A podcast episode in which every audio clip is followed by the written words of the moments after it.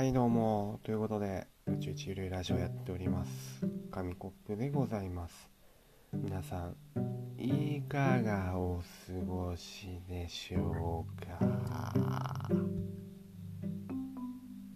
はい。あのーいつも早口で喋っちゃうのでなんかねある程度メリハリをつけるというかどっかでめっちゃ遅く喋っとけばそれがピッチの修正になる調整になるんじゃないかなと思ってゆっくり喋りました。ということでですねあの皆さんレミングの集団自殺って知ってますか？なんか昔の映画でねなんか崖からめっちゃ飛び込むネズミみたいな映像を見たことありますかね？あまああるんですけど昔ので。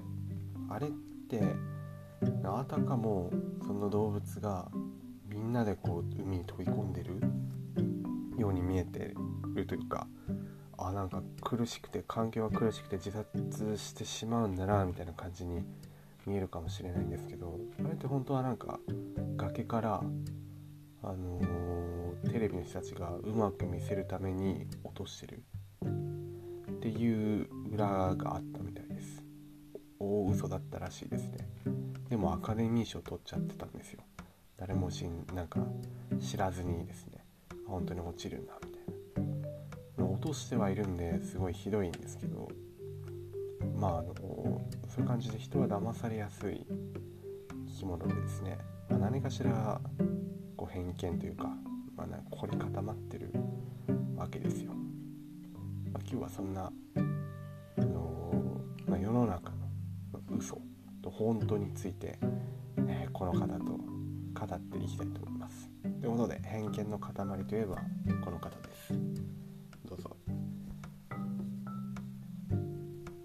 はい、どうも。まあ、誠実にしか生きてないサムです。はいどうもまあなんか誠実に生きてる人はね誠実に生きてるなんて言いませんからね、まあ、謙虚さって大事なんだろうねそうですね。さ謙虚さも結局ごまかせるわけじゃん。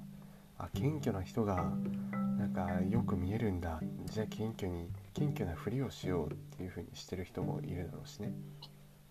そんな人。まあ結果結果論でその人がね謙虚に行動してることがなんかいいことであればまあいいんだろうけど。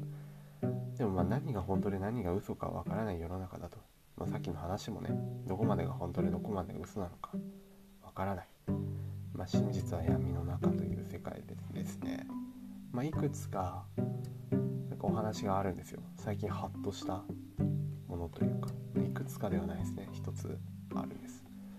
あのウォンバット。ウォンバットって知ってる？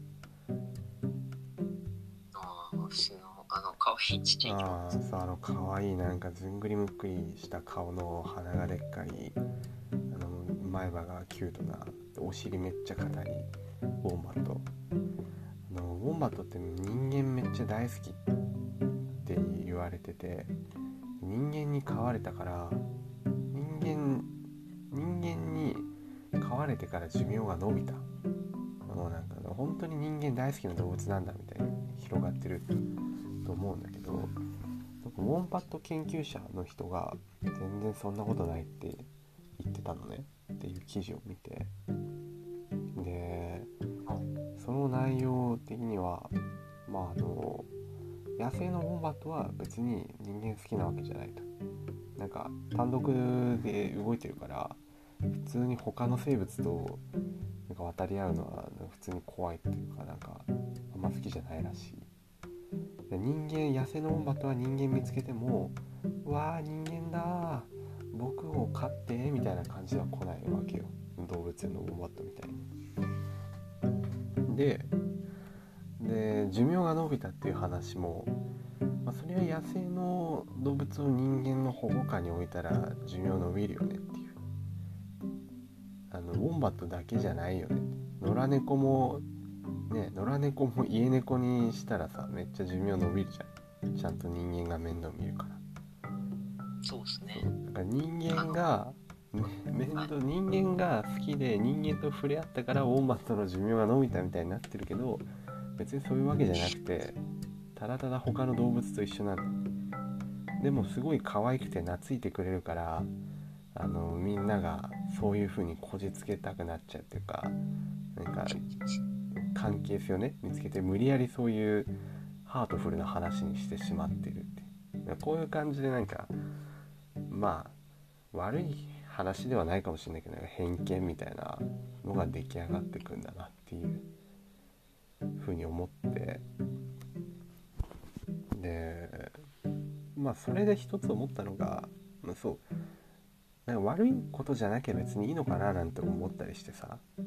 いいように解釈できるんだったら、まあ、それも人間のいいところなんじゃないかと思いまして。はいはいはい。ネズミがまあ最近実家に出たのね。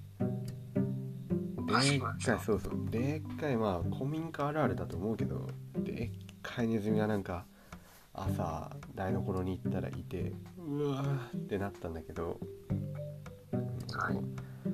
まあその日そいつを置いてそのネズミは置いといて、まあ、どっか結局いなくなっちゃったんだけど多分家の中のどこかにはそう家の中のどこかには暮らしてるんだけどレミーみたいにね。あのなんだっけなホームセンターに行ったのよ。大きめのホームセンター。うんホームセンターに行くとなんか動物コーナーとかあるじゃん。たまにね。で熱熱帯魚熱帯魚コーナーとかあのワンちゃん猫ちゃんコーナーとかあるんだけどその一つ奥になんか小動物コーナーみたいなのができててでおなんだこれと思ってなんかすごい仕切られててね。で窓開け窓じゃないドア開けて入ってくんだけどめちゃめちゃ小動物の匂いもしていろんなのがいるの。